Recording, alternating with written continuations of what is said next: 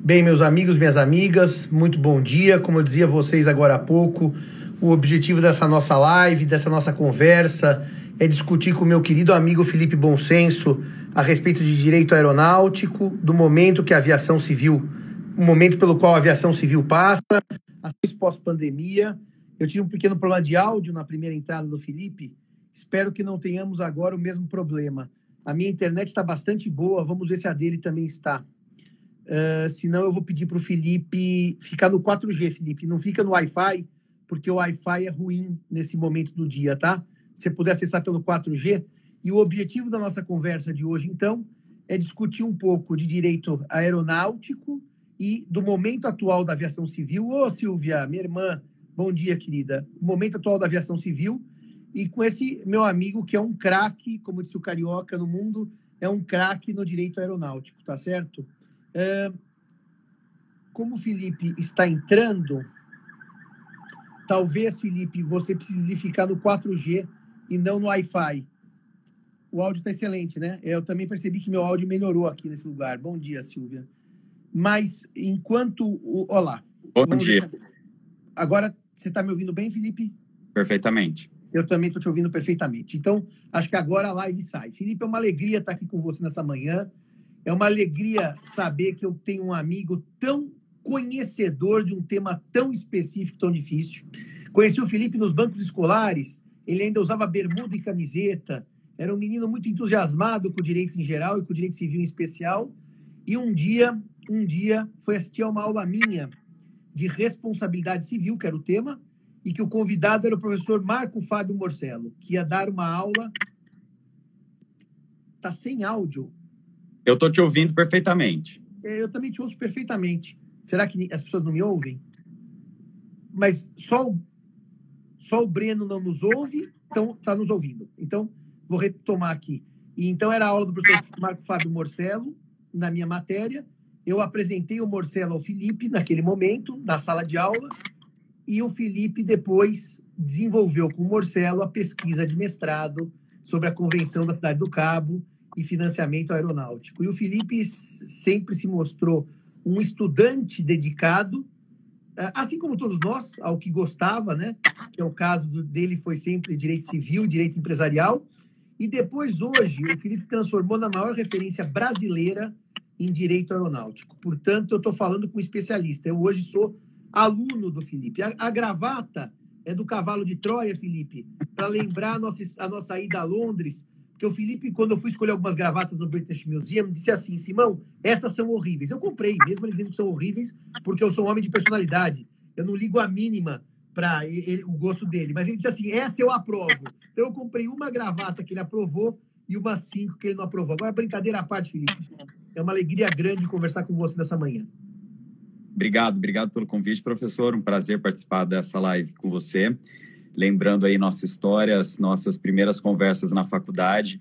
E o agradecimento por você ter me apresentado para o Marco Fábio Morcello, que se tornou um caríssimo amigo, uh, grande estudioso da responsabilidade civil, do direito aeronáutico e alguém que, apesar de, além de toda a discussão, toda a base forte do direito civil, era muito comum sempre nas nossas conversas iniciarmos tratando de temas de direito civil e terminar conversando sobre a aeronave que cada um preferia, as histórias que o professor tinha quando voava com a sua família na Itália. Então, o direito aeronáutico, assim como a aviação em si, é um tema bastante interessante e um tema bem viciante. Uma vez que você começa a estudar isso e começa a se dedicar, são inúmeras as, opor as oportunidades, as possibilidades, os temas que podem ser discutidos ah, e abordados. Então, não é uma matéria, isso que eu acho que é, uma, que é algo bastante interessante e bonito do direito aeronáutico, que é um ramo do direito que permite que você de, é, é, tenha contato com direito tributário, com direito internacional, ah, com direito civil, ah, direitos dos seguros. Então, tem bastante, é uma matéria muito interdisciplinar e que isso incentiva o estudo, porque sempre tem um campo grande para você é, estudar. Desde as discussões, até o judiciário hoje brasileiro, por exemplo, começa a discutir qual a natureza jurídica das milhas, o que, que, o que, que deveria ser feito com essas milhas que são acumuladas nos programas, até as discussões em relação à reintegração de posse de aeronaves, aplicação de convenções internacionais ah, em face da legislação local. Então, é um, um, um ambiente muito rico para estudo. Eu até queria aproveitar e sugerir aos amigos que eventualmente não seguem o Felipe no Instagram. O Instagram dele é voltado para essas questões de direito aeronáutico, então é uma, é uma boa fonte informacional e de conhecimento do tema. Me conta, Felipe, qual é o momento atual, já com 90 dias de pandemia no mundo, para a aviação civil? A aviação civil já passou por algumas crises. Uh, temos que lembrar que a crise do 11 de setembro foi até então a maior crise que afetou o setor aéreo, mas afetando principalmente nos Estados Unidos. Tivemos outras crises. Na época do SARS, da gripe aviária, a aviação sofreu também. A aviação sofreu durante a Guerra do Golfo, durante a crise uh, de petróleo, e a aviação sempre se recuperou. Infelizmente, no momento atual, uh, é uma proporção que nunca se imaginou. E por quê? Primeiro, porque as restrições fitossanitárias começaram a vedar ou limitar as operações das companhias aéreas. A partir da decisão do presidente Donald Trump de fechar as fronteiras dos Estados Unidos, por exemplo, para voos uh, europeus, e que decisões similares foram adotadas em, outros, em vários outros países, isso limitou muito a capacidade das companhias aéreas operarem e as companhias aéreas, apesar de possível ainda a continuidade de algumas rotas domésticas, não só essa restrição por decisões governamentais, mas uma restrição também econômica, uma restrição psicológica. As pessoas passaram a ter muito receio de voar. Então, isso afetou a sobremaneira a operação das companhias aéreas, de tal modo que algumas empresas, por exemplo, a, reportaram redução na ordem de 97% ah, dos seus voos. Então, voando apenas 3% daquilo que elas voavam antes da pandemia. E como diz o ditado, a aeronave parada, a aeronave no chão, é dinheiro perdido, é prejuízo. Por isso que as companhias estão sempre é, preocupadas em manter as aeronaves o mínimo possível nos procedimentos de embarque e desembarque, algo eficiente, porque a aeronave ela gera recursos, ela dá retorno, dá dinheiro para uma companhia aérea quando ela está voando. Então, as companhias aéreas, numa escala global, a, a enfrentaram essa crise e também um efeito cascata, porque as empresas dependem muito das conectividades da malha aérea. Então, por exemplo, para um cidadão fazer um voo a partir do Nordeste brasileiro, que demande uma conexão em São Paulo para a Europa, para depois para a Ásia, muitas vezes essas conexões foram limitadas. Então, e isso impactou até a capacidade, essa capilaridade, a distribuição das rotas. E como eu sempre digo, a aviação internacional, a aviação é muito internacional, a, a aplicação da Convenção de Chicago, a, que regulamenta esse transporte aéreo internacional e que sempre clama por uma uniformidade, uniformização e isso acabou não acontecendo nas aí seguindo a pandemia e os, os eventos a, a, que impactaram a operação, as operações dessas companhias aéreas. Você trouxe a crise do 11 de setembro, que eu acho que foi a crise mais parecida ou mais impactante dos últimos tempos para a aviação. Naquela época, Felipe, quanto tempo mais ou menos demorou o setor para se recuperar totalmente daquele trauma do, dos Estados Unidos? Entre um a dois anos. Algumas companhias aéreas nos Estados Unidos ingressaram com pedidos de recuperação judicial ou do Chapter 11, que é um pedido para reorganização, assim como a companhia Latam fez agora em relação às suas operações no Chile, mas não afetando as operações no Brasil. Então, para a retomada das operações do ponto de vista de, dos passageiros, ela foi mais rápida do que eu acredito que vai ser em relação à pandemia foi um evento isolado, não feito em ordem global no que diz respeito às medidas para proteção, para segurança da navegação, e segurança aqui eu não estou falando de manutenção, é a segurança que se diz contra os atos de interferência ilícita na aviação.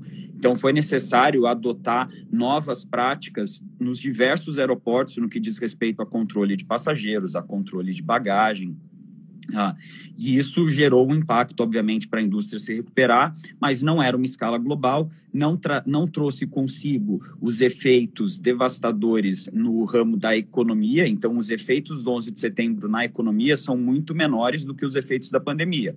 Então, eu acredito, e isso também é o que a própria IATO, a ICAO, chega a dizer, que para a recuperação total da aviação após a pandemia, a gente está falando de pelo menos três anos, porque não só depende é, é, dessas medidas governamentais serem é, a, a, a revogadas, mas também depende de uma retomada da confiança econômica, da atividade econômica em si, porque muita gente vai deixar de voar por uma questão de contenção de custos. E não só isso, as viagens internacionais a negócio, elas vão sofrer é, bastante impacto, porque até então as pessoas faziam muitas viagens para reuniões e hoje em dia está todo mundo bastante acostumado com a utilização de outras ferramentas online.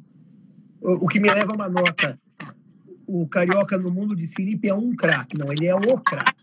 É o craque, a estrela absoluta. Nosso Neymar, nosso Pelé. Mas, Felipe, me diga uma coisa. Você acha que nessa atuada, eu vi essa live com o Carioca, os preços das passagens sobem ou descem? Porque há duas correntes.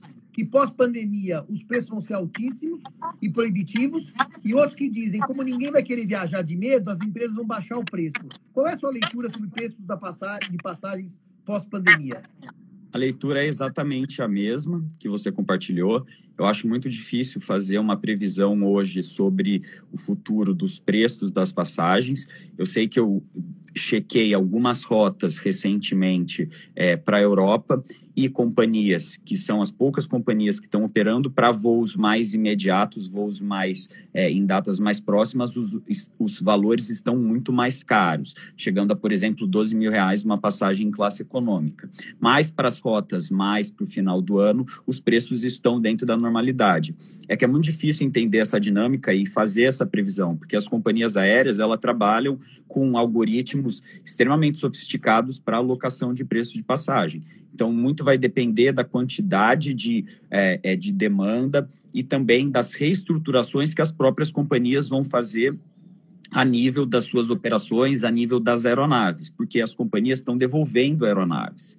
Então, já que elas estão devolvendo aeronaves, isso significa dizer que talvez os custos também elas vão se tornar empresas mais enxutas e vão continuar praticando aqueles preços que praticavam ah, antes da pandemia. Isso só, isso só vai ter uma definição mais clara a partir do momento em que ah, ah, o transporte aéreo, os voos voltarem a uma normalidade, até para as companhias poderem testar esses algoritmos de aumentar o preço, vai continuar com a mesma demanda, ou diminuir o preço, aumenta-se a demanda. É uma última nota introdutória, antes de tratarmos do direito aeronáutico, que é o tema da live. Você acha que, por causa da pandemia, os procedimentos de embarque, filas nos aeroportos, vão passar por algumas revisões de procedimentos, limitações de passageiros em aeronave? Qual é a sua leitura sobre a realidade que começa agora com o desconfinamento, em termos bem práticos? Daquela nossa ida ao aeroporto, do momento que você entra no aeroporto até o momento que você embarca na aeronave? A, a IATA e a ICAO, né, que são a, a, Associação Internacional de Transporte Aéreo e a Organização a, a Internacional de Aviação Civil, ambas estão já revendo esses procedimentos, tem grupos de estudo sobre isso, e mesmo hoje, se você for embarcar, você vai, por exemplo, uma diminuição dos procedimentos que envolvam pessoas. Então, um incentivo ao check-in, aquele check-in automático, aquele check-in uh, online. Uh, algumas companhias implementando medir a temperatura dos passageiros antes dos voos, pode até ser que as companhias obriguem os passageiros a fazer o exame, aquele exame rápido do Covid antes do embarque, ou até a criação de um certificado internacional, não de vacinação, mas de imunização em relação ao vírus. A questão, por sua vez, da utilização das aeronaves e do espaçamento dentro das aeronaves, a indústria está bastante contra isso. Na visão da indústria, ok, que as pessoas utilizem máscaras, mas a indústria não vê muito benefício ah, em, por exemplo, bloquear o assento do meio nas aeronaves. E há companhias aéreas como a Ryanair que criticam essas iniciativas duramente, porque são iniciativas que geram um, preju um prejuízo para a companhia, diminuem a capacidade de transporte das aeronaves. E, o Felipe, Uma última nota agora, já que você me fez essa nota sobre a questão dos assentos. Você entende que se houver uma restrição muito grande na utilização por número de passageiros, isso pode inviabilizar o próprio voo, quer dizer, porque economicamente ele não se viabiliza com poucos passageiros? Qual é a sua leitura sobre isso? Sim, exceto se as companhias passarem a operar, ainda que temporariamente, com subsídios governamentais. Uh, mas chega-se a um ponto e eu calculo que o, o, o, valor de remuneração da companhia por quilômetro voado por assento ocupado pode não fazer mais sentido. As, as aeronaves elas estão cada vez sendo projetadas por uma capacidade maior de passageiros e por uma capacidade é, e por um, um, um, peso da estrutura menor, então, em relação aos bancos. Por isso que a gente vê os bancos diminuindo tanto. Mas, por outro lado, como essa, é, essas equações elas são muito difíceis, porque uma aeronave com menos passageiro também significa uma aeronave que vai pesar menos, que vai necessitar de menos combustível, que vai necessitar de menos pista para decolar. Então, é, é uma equação difícil, uma equação que só o tempo e a retomada desses voos vai conseguir mostrar para as companhias aéreas a, a, o que deve ser feito ou não. Porque não se pode descartar a possibilidade de a companhia opera, da aeronave operar com 50% da capacidade e também ter uma redução drástica na sua necessidade de combustível, o que seria ainda mais é, é, beneficiado pela atual queda do preço do barril do petróleo, que é um, é o principal custo da companhia aérea, o custo com combustível. Perfeito. E Felipe, agora vamos para a nossa área, o direito. O que, que, é, afinal, esse tal desse direito aeronáutico? É um ramo independente do direito ou é uma variação do direito civil que é o melhor direito do mundo sempre? Olha, depois de muita discussão, eu tenho tido esse tema bastante também com a nossa caríssima amiga, a professora Paula Forgione, sobre a possibilidade de classificação do ramo do direito aeronáutico como um ramo autônomo uh, do direito. No meu entender, uh, o direito aeronáutico, de onde ele surge? O direito aeronáutico ele vem do direito marítimo. Por isso que, até em terminologias, em conceitos, uh, muito do que se aplica no direito aeronáutico hoje deriva do direito marítimo. Te dou um exemplo as embarcações, elas sempre ostentam uma bandeira, uma bandeira do país de registro daquela embarcação.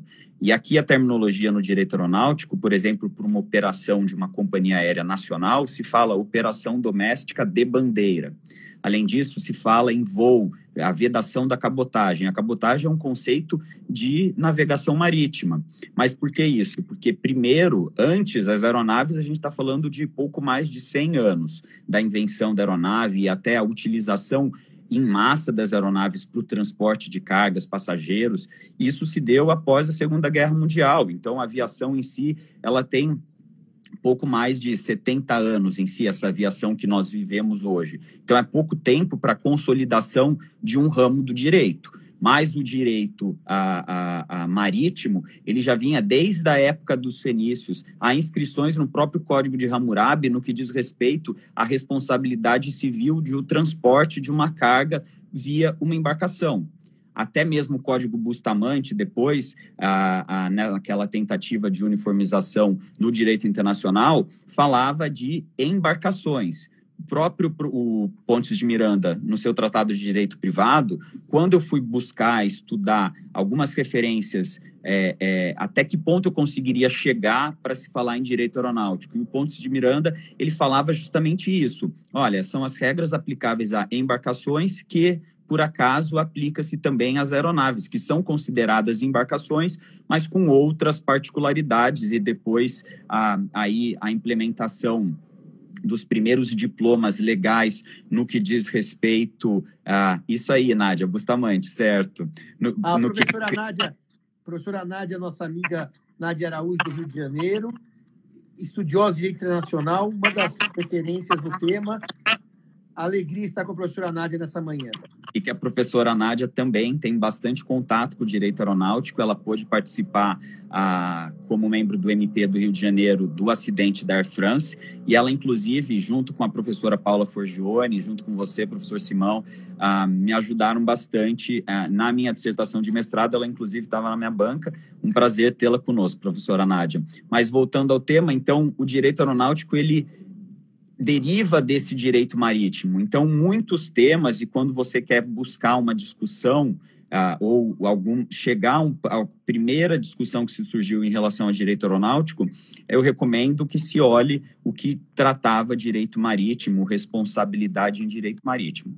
Mas, no que diz respeito a direito aeronáutico, e se pudesse definir, o direito aeronáutico ele é o conjunto das normas ah, domésticas, internacionais, ah, que dizem respeito à ordenação do transporte aéreo internacional e da atividade da navegação aérea. E é um espectro muito amplo. Mas, por mais que ele seja um espectro muito amplo, o que eu defendo do ponto de vista de um ramo autônomo é porque são temas extremamente específicos. Então, o que existe, por exemplo, a, a, a, existe todo um regramento na questão trabalhista, mas existe um estatuto para os aeronautas. É uma regra específica, porque a indústria demanda demais no que diz respeito, por exemplo, à fadiga humana. Um código próprio, um código brasileiro de aeronáutica, que está bastante defasado, é um código lá de 86, ainda pré-constituição de 88, diversas iniciativas para reformar esse código, mas ainda não possível, e mais os precedentes, Brasil, os precedentes internacionais, usos e costumes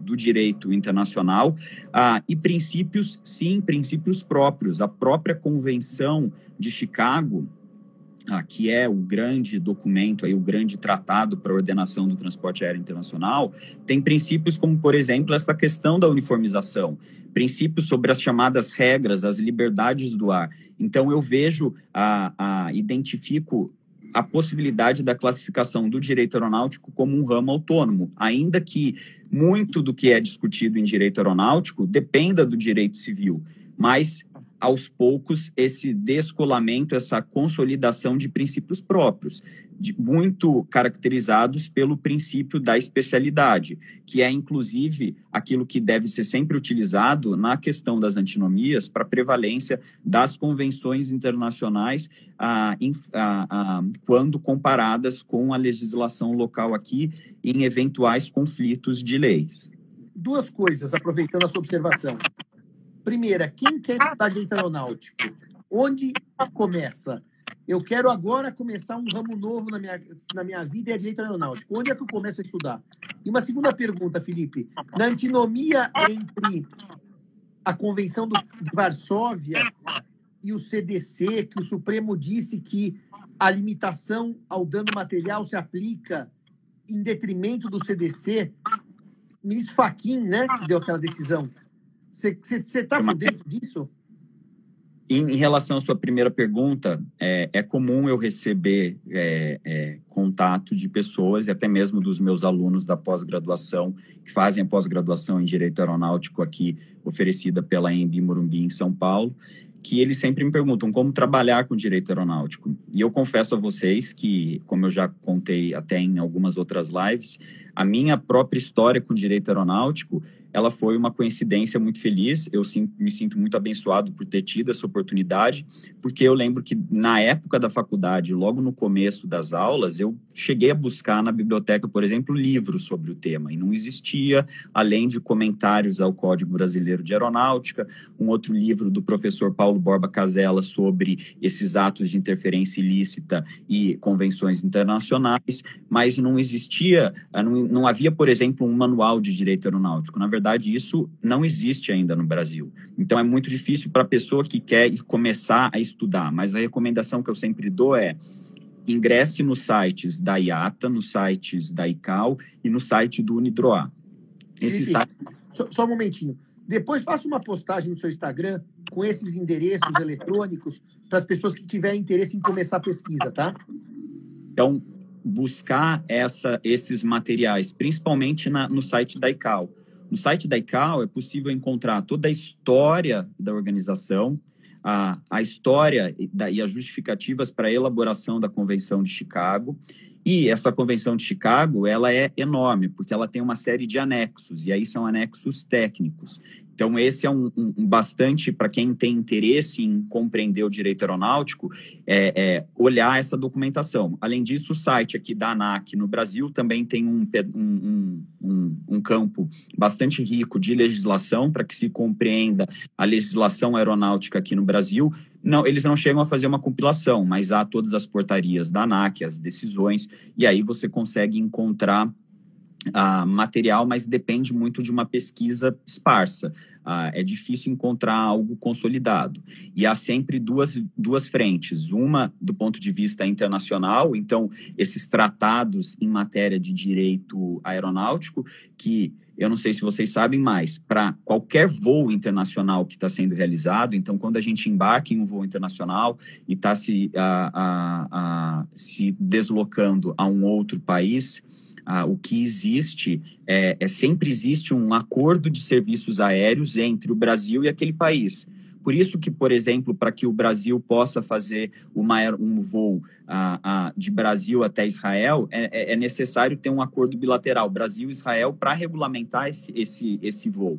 Então, é, é essa aplicação do direito no, nas nossas vidas no, no, dia a dia. É lembrar que sempre ao entrar numa aeronave com destino a outro país, existe um acordo bilateral, foi passado por todo um processo de negociação, o processo de ratificação desse tratado aqui no Brasil e também para quem aí tem a curiosidade de buscar esses acordos e ler o que esses acordos dizem. A ANAC tem um site interessante de compilação sobre esse tema. Isso em relação a uma matéria mais internacional. E na matéria doméstica, para aqueles que têm interesse, o primeiro ponto é ler o Código Brasileiro de Aeronáutica, que compila e tem uma, uma informação geral de vários temas do direito aeronáutico, desde os procedimentos para investigação em acidentes aéreos, os registros de aeronave e o funcionamento do registro aeronáutico brasileiro, os contratos típicos ah, ah, de, de, relacionados à aviação, como as regras da alienação fiduciária e hipoteca de aeronaves, as questões também de penalidades, então como que se penaliza aquele, aquele piloto que opera uma aeronave sem ter a carteira. Tudo isso está no Código Brasileiro de Aeronáutica, que é também uh, um, um, material bastante interessante para fins de pesquisa.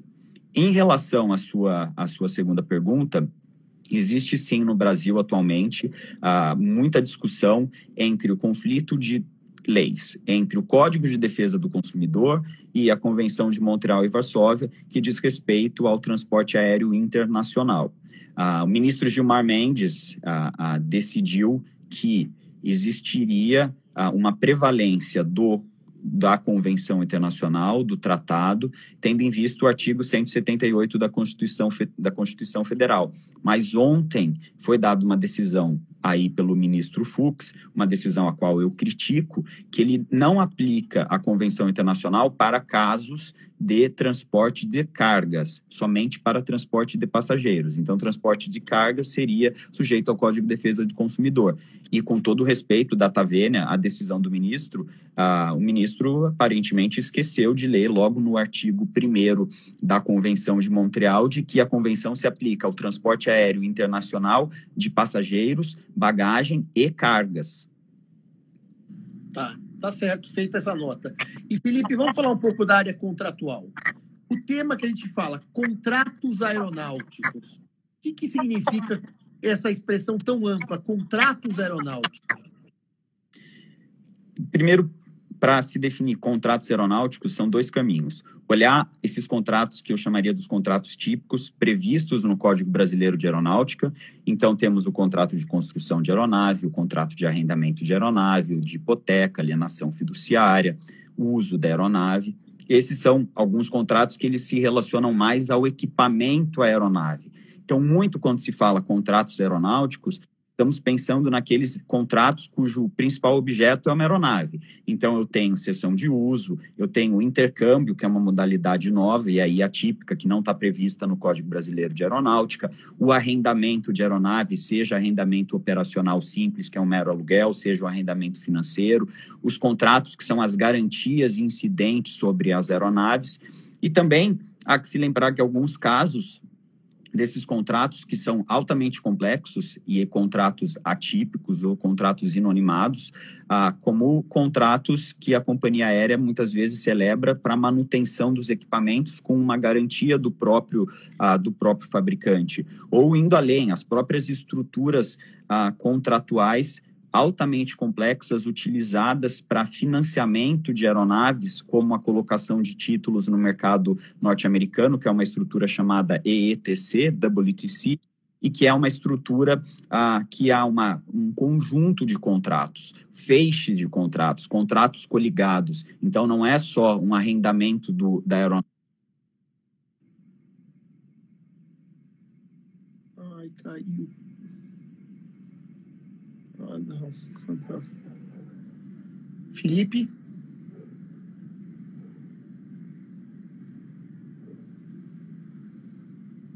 respeito, é, é, aplicando até a tese do professor Marino, dos contratos coligados. Isso é bastante comum. Então, é um tema amplo, não só contratos relacionados à aeronave em si, mas os contratos também utilizados pelas companhias aéreas no, no dia a dia de suas operações. Aproveitando essa sua deixa, explica um pouquinho se a TAM é dona do avião, se a Azul é dona do avião. Eu acho que o, o, o público em geral não entende o mecanismo negocial dessas operações contratuais? Via de regra, nenhuma companhia aérea é dona de suas próprias aeronaves, exceto depois de um financiamento um arrendamento em que ela exerce uma opção de compra.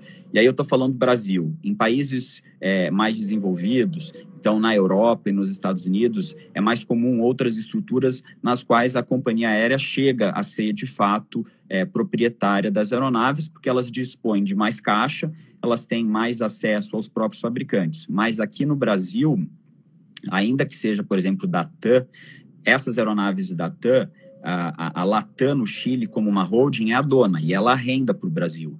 Existe uma justificativa tributária para que sejam celebrados contratos de arrendamento. Primeiro, porque a, a, o contrato de arrendamento, onde não existe uma opção de compra, ou seja, não, há, não ocorre a transferência da titularidade do domínio dessa aeronave do proprietário para a companhia aérea, eles podem se beneficiar do regime de admissão temporária e podem se beneficiar da. A, a, e aí, esse tema também já foi decidido pelo Supremo no que diz respeito ao ICMS. Então, o fato gerador do tributo ICMS, que pode chegar a 18% em alguns estados, é a transferência da titularidade. Sem a transferência da titularidade, as companhias aéreas acabam ah, não pagando esse ICMS. Além disso, o custo operacional de uma aeronave, o custo de aquisição desse bem de capital é elevadíssimo, de modo que elas celebram estruturas de financiamento ou arrendamento para utilizar o bem por geralmente 12 a 20 anos, e após o término desses contratos, elas devolvem o equipamento para o ah, pro proprietário, para o arrendador. E aí existe uma justificativa econômica e técnica. E essa justificativa é as aeronaves a cada, a cada ano, assim como a gente faz no carro a revisão anual, as aeronaves também têm essas revisões. E a, quanto mais velha uma aeronave fica, mais cara ela é para ser mantida e ela também se torna uma aeronave mais cara de operar, ela se torna uma aeronave mais obsoleta, novas tecnologias de eficiência de combustível, novas, ah, novos motores. Então, se você olhar um 737-200 que era operado pela Varig, todos com instrumentos ah, analógicos e com aquela turbina comprida, aquele motor comprido diferente, em relação ao 737-8, o 737 MAX, que é uma aeronave já totalmente é, com equipamentos de navegação ah, digitais com um outro motor muito mais eficiente que consome menos combustível, não faz sentido. A companhia ela chega num ponto em que para ela é mais caro manter essa aeronave do que utilizar esse capital por um arrendamento não ou, ou acesso a um outro tipo de, de equipamento. Aliás, Felipe, é o conceito clássico de leasing.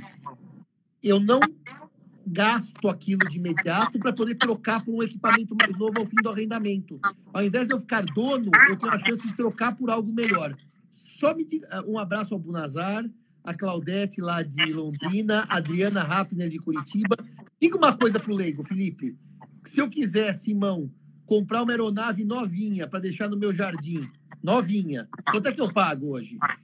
Olha, vai depender muito da sua capacidade. Não, não, não. não, não, não do seu interesse não é aviãozinho, porcaria, que você anda viajando aí com seus clientes ricos. Estou pensando numa aeronave daquelas de passageiro, que faz Rio-São Paulo, São Paulo-Salvador. Uma bela aeronave.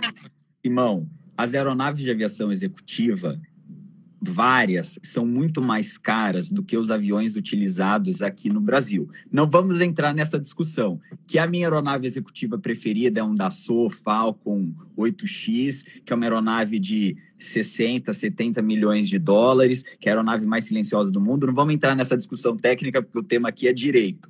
Mas uma aeronave como, por exemplo, um Airbus A350, que é a aeronave utilizada para TAM nas rotas para a Europa ou Estados Unidos, é uma aeronave aí que varia entre 200 e 300 milhões de dólares.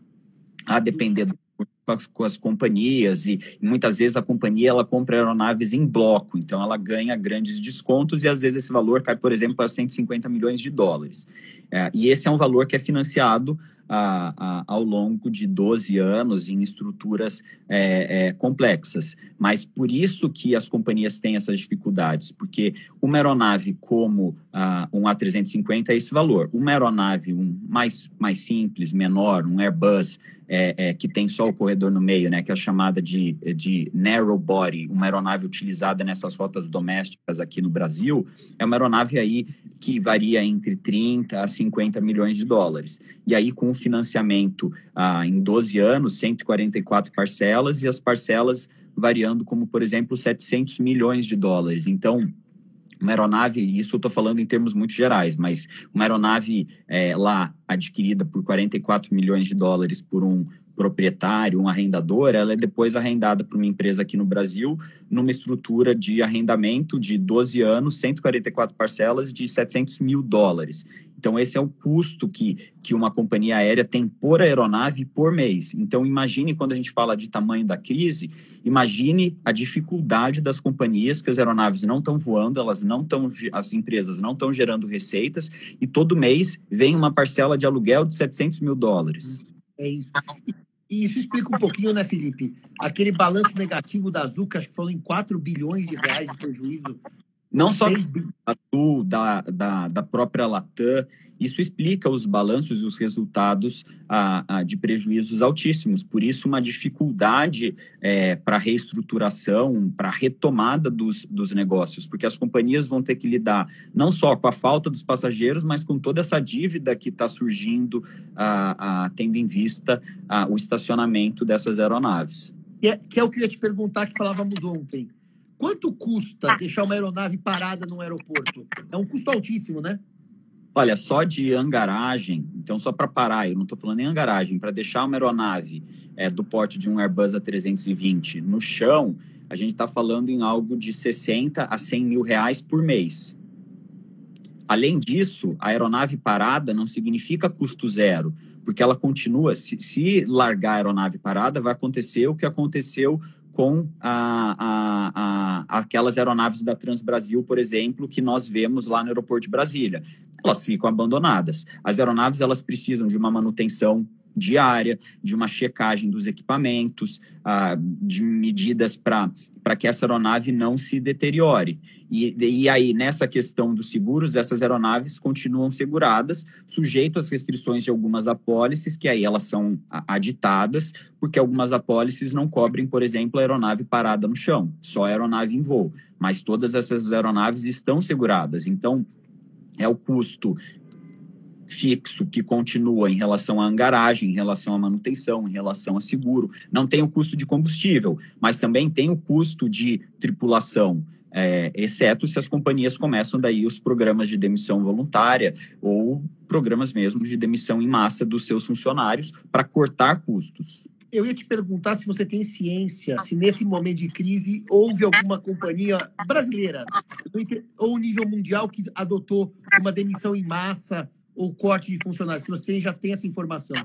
Várias empresas já fizeram isso. A Thai Airways, aqui no Brasil, Azul abriu um programa de uh, licença não remunerada, a Latam instituiu um programa de demissão voluntária. Todas as companhias no mundo estão fazendo isso.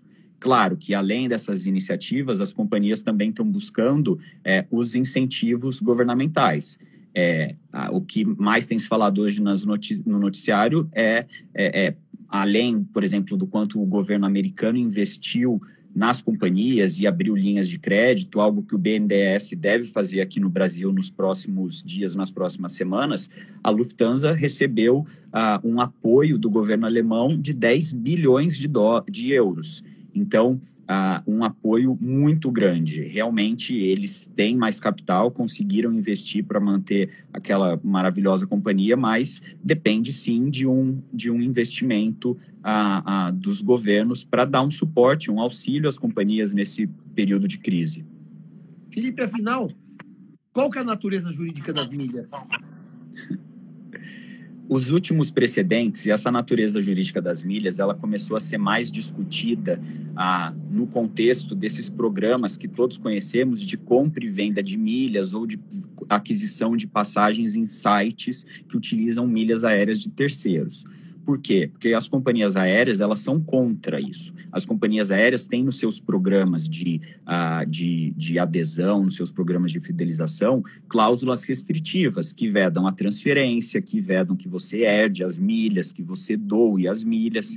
E aí esse tema acabou sendo levado para o judiciário e temos decisões interessantes no Tribunal de Justiça de Minas Gerais, Distrito Federal e São Paulo. E todos dizem o seguinte: as milhas têm caráter patrimonial o negócio jurídico é um negócio jurídico oneroso. Por ser um negócio jurídico oneroso e não um negócio jurídico gratuito, não se pode instituir cláusulas restritivas, como seria o caso de doação ou testamento. Então, inalienabilidade, impenhorabilidade, incomunicabilidade, isso não se aplica às milhas.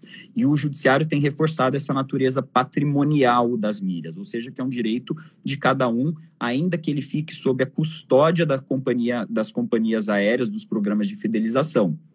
Além disso. Eu concordo com isso em gênero, número e caso. Você está tá corretinho. Na minha leitura, é isso que decide os tribunais corretamente. E, além disso, os tribunais têm enfrentado outras questões, como, por exemplo, algumas pessoas às vezes até me perguntam: se eu compro uma passagem é, é, de mu muitas saudades, Fer, um beijo. Se eu compro uma passagem com milhas e a companhia aérea ingressa numa recuperação judicial ou cancela a, a, a voos, como fez a Avianca, qual o direito do passageiro que comprou a passagem com milhas? Ele tem algum direito contra, por exemplo, o cartão de crédito? Ou seja, eu, passageiro, eu transferi 100 mil milhas do cartão de crédito para um programa de milhagem de uma companhia aérea, a companhia aérea ingressa com uma recuperação judicial ou cancela os voos, e eu, como passageiro, tento recuperar essas milhas do cartão de crédito. E o, e o, Judiciário já decidiu, isso foi uma decisão lá no Tribunal de Justiça do Distrito Federal, de que, uma vez transferidas as milhas, o negócio jurídico é concluído. E aí claro. o direito é de regresso ou de cobrança contra o programa de milha e não contra aí o seu cartão de crédito.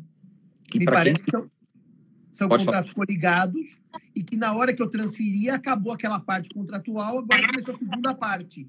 Então, realmente não teria direito contra o cartão de crédito quando eu emitia a passagem para TAM, para TAP ou para Avianca. Estou de acordo com isso. E, outro, e outra decisão também bastante interessante, que é muito relevante, que acho que interessa aí para os espectadores da nossa live, é que um caso típico, eu emiti uma passagem com milhas o voo foi cancelado. A companhia aérea me reembolsa as milhas e fala: eu reembolsei as milhas porque você pagou as milhas, então o problema é seu.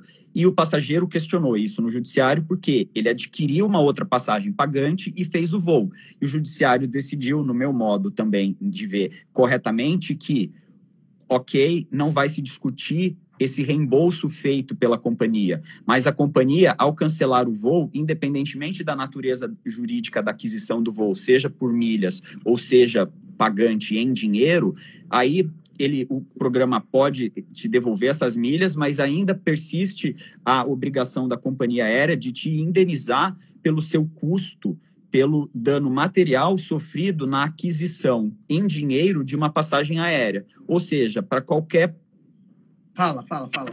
Para os passageiros que enfrentarem essas questões, porque isso é algo bastante comum, então a companhia pode alegar um erro sistêmico, pode alegar, por exemplo, ah, a, a tabela de valor das milhas estava incorreta, então eu cancelei e te bolsei. Tudo bem, fica com o reembolso, ainda que não vá ser compensado dessa indenização, foi assim que o, que o TJ decidiu, ainda que não vá ser compensado dessa indenização, porque essa natureza patrimonial das milhas, existe uma dificuldade na quantificação. Como é que se atribui o valor à milha? Quanto que vale uma milha? Ela é uma criptomoeda?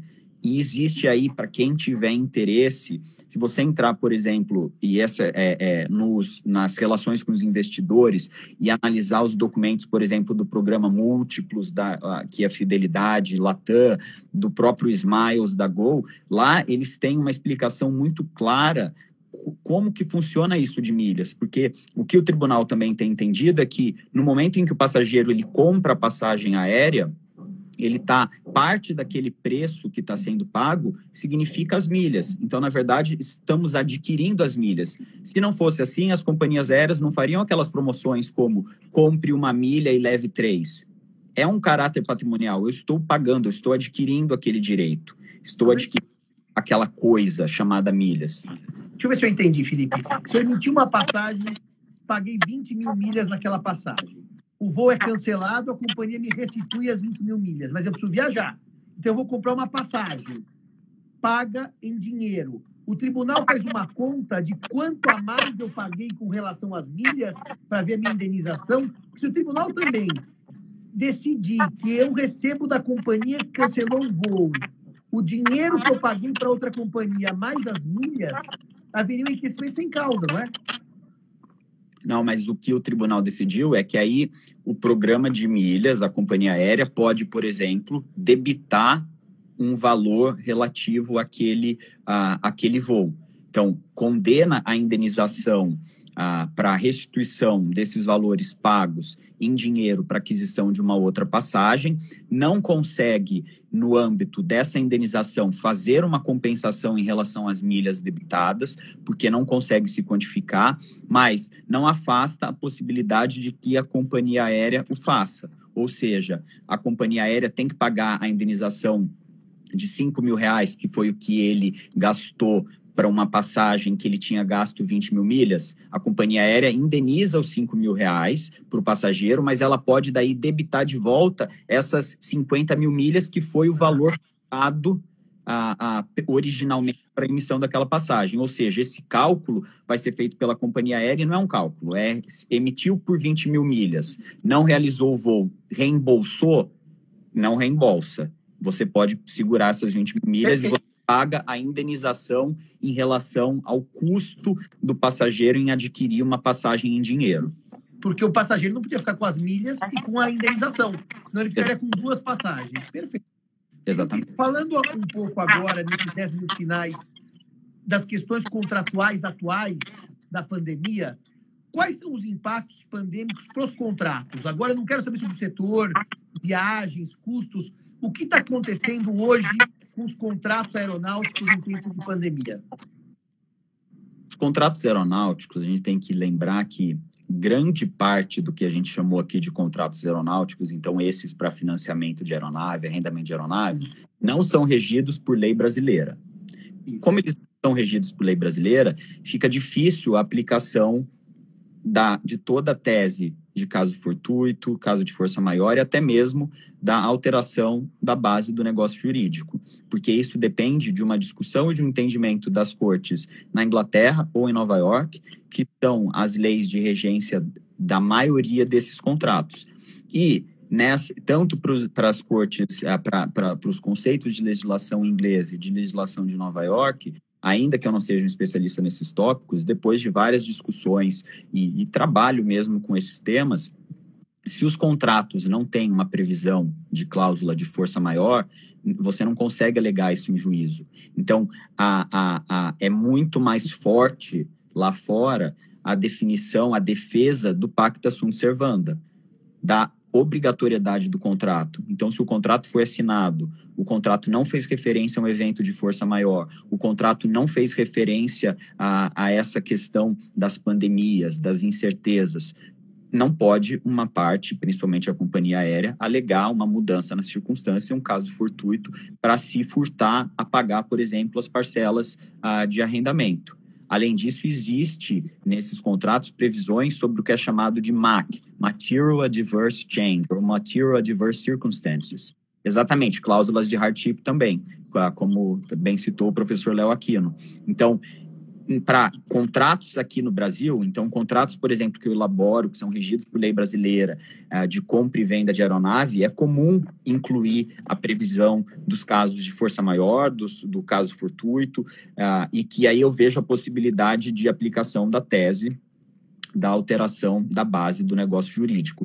Mas não para esses contratos que são regidos por lei, uh, por lei inglesa ou por lei de Nova York tem que se olhar o entendimento das cortes lá, os precedentes lá. Mas, em geral, os precedentes são muito mais favoráveis ao credor ou mais favoráveis no sentido de respeito integral à obrigação, independentemente de ocorrer um evento imprevisível como ah, o caso da pandemia.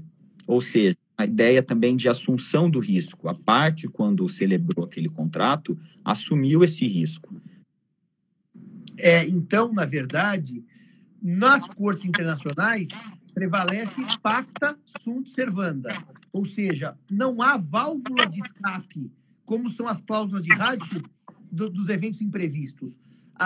Por lei, ou vamos dizer, por sistema jurídico, na common law, o que o Felipe pesquisou e nós discutimos em outra ocasião, é que cumpra-se o contrato. O Brasil é que adotou um mecanismo flexível pelo qual a força maior pode gerar resolução contratual ou a mudança de base do negócio possa gerar revisão contratual. No fundo, o sistema brasileiro optou por suavizar, em certa medida, a pacta sunt servanda enquanto o sistema de common law do Reino Unido optou por manter o contrato independentemente da pandemia ou da força maior em geral. Porque, na verdade, na verdade, a Inglaterra é o berço dos chamados coronation cases, que é um assunto para uma outra live, não para essa. Felipe, e na sua experiência profissional, nesse momento, antes de que comecemos a pensar em possíveis litígios entre companhias e agentes financeiros, Está, você sente, que você atua diretamente nisso, um movimento de renegociação contratual? Ele existe, não existe? É bem sucedido, é mal sucedido? E por que eu te pergunto isso? Porque no ramo da locação, o que eu percebo é um grande movimento de renegociação entre locadores e locatários de imóveis. E um movimento bem sucedido, um movimento que está gerando bons frutos, e reduz as demandas judiciais. E na área do financiamento, essas questões tormentosas entre locadores e locatários, arrendantes e arrendatários. Como é que anda essa questão de renegociação? No mesmo, no, na toada que a de imóveis. Dois principais motivos. Primeiro, que diferente eventos como no caso Avianca Brasil, não há um interesse, há uma preocupação dos credores em retomar os bens. O mercado secundário de aeronaves está prejudicado então, a análise que é feita é: devo retomar o bem, rescindir o contrato e ficar eu com, a, com o bem correndo, é, incorrendo em todos os custos de manutenção, posse e preservação do equipamento. Então, existe um incentivo, é um incentivo global para renegociação amigável desses contratos.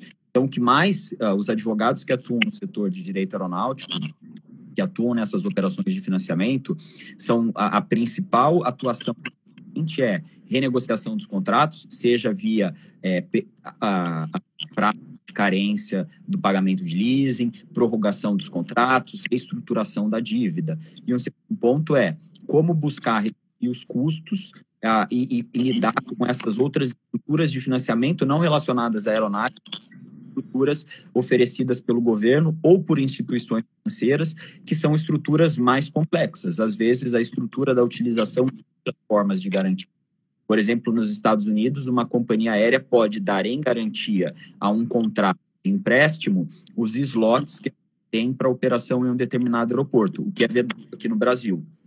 Então, são essas as, as, os principais temas discutidos, mas sim existe uh, mais interesse na composição amigável pela, pelo efeito de, eh, de, de cessar esse mercado secundário. Então, não adianta recuperar uma aeronave, não vai ter para quem posicionar essa aeronave, para quem arrendar essa aeronave. E a gente vai chegar num ponto, na minha visão, que haverá uma devolução de vários equipamentos, esses equipamentos vão ficar parados, sem dono e sem utilização. Muitos deles já são equipamentos antigos, já são equipamentos que eles já foram utilizados uh, exaustivamente pelas empresas e que já foram capazes de gerar lucro e receita para os bancos. Então, o banco recuperou o seu investimento feito na aquisição daquele bem para o arrendamento e ele simplesmente abandona o bem. É por isso que a gente vê essas fotos é, é, é, de cemitérios de aviões lá nos Estados Unidos, no Arizona, na Espanha, no aeroporto de Teruel, porque não há mais interesse em operar aquele bem, não há mais interesse em colocar o equipamento para voar. Já foi, todos os recursos foram recuperados, o investimento já teve retorno do investimento, então simplesmente abandona-se esse equipamento. E aí gera uma outra discussão no ponto de vista até de, direito ambiental, o que fazer com esses equipamentos, é, como reciclar essas aeronaves, e aí outras questões interessantes, menos jurídicas, mas que também ah, têm sido debatidas. Felipe, um minuto para acabar nosso papo, suas palavras finais. Agradeço a participação de todos os espectadores, ao convite muito gentil de sua pessoa para que fizéssemos essa live, um tema que gosto tanto e tive a oportunidade de conversar mais um pouco. E fico à disposição de quem tiver qualquer dúvida. Sempre gosto de discutir e conversar sobre esse tema, sugerir leituras, a, a questões em relação à carreira, a, a, a, como trabalhar mais com o direito aeronáutico. E dirigindo sempre para as pessoas, e principalmente para os jovens advogados, para os jovens estudantes feito. Assim como eu fiz isso, tive uma história feliz, ah, graças a Deus, em relação ao direito aeronáutico, vocês estudantes em outros temas que muitas vezes te despertam interesse, seja uma questão de moda, seja uma questão das novas tecnologias e, no, e novos mecanismos, e se dediquem a isso, porque com o tempo a gente consegue colher esses frutos de um estudo, de uma dedicação, de um relacionamento com as pessoas certas que apoiam essa causa, assim como você, professor, sempre me apoiou, professor, professora Nádia, professora Paula Forgione. E eu quero dizer que foi um prazer enorme conversar com você, Felipe, agora por live e com muita gente nos assistindo, e dizer que o, o convívio com o Felipe é sempre muito agradável. Uh, tivemos experiências museológicas esse ano, muito agradáveis. O Felipe é um cozinheiro de mão cheia, de mão cheia. Eu estou com saudade para acabar logo essa pandemia, para a gente poder voltar à casa do Felipe, para ele gastar o seu latim gastronômico, tá certo? E dizer, Felipe, que esse seja o primeiro convívio de muitos, porque eu estou pensando agora que para o semestre eu devo abrir algumas coisas na graduação. Eu queria que fizéssemos uma introdução de direito aeronáutico na graduação. Como eu vou dar matéria de contratos, haverá um espaço muito bacana para que você também desenvolva essas jovens vocações. Afinal, concordo com você que a função do docente é despertar vocações, é despertar interesse e é mostrar que há vida inteligente no direito, apesar de um esforço de muitos em sentido contrário, há vida inteligente no direito. Obrigado, Felipe. Um grande abraço. Obrigado a todos. Fica um abraço também. Um abraço. Obrigado. Tchau, tchau. Obrigado tchau, tchau. a todos.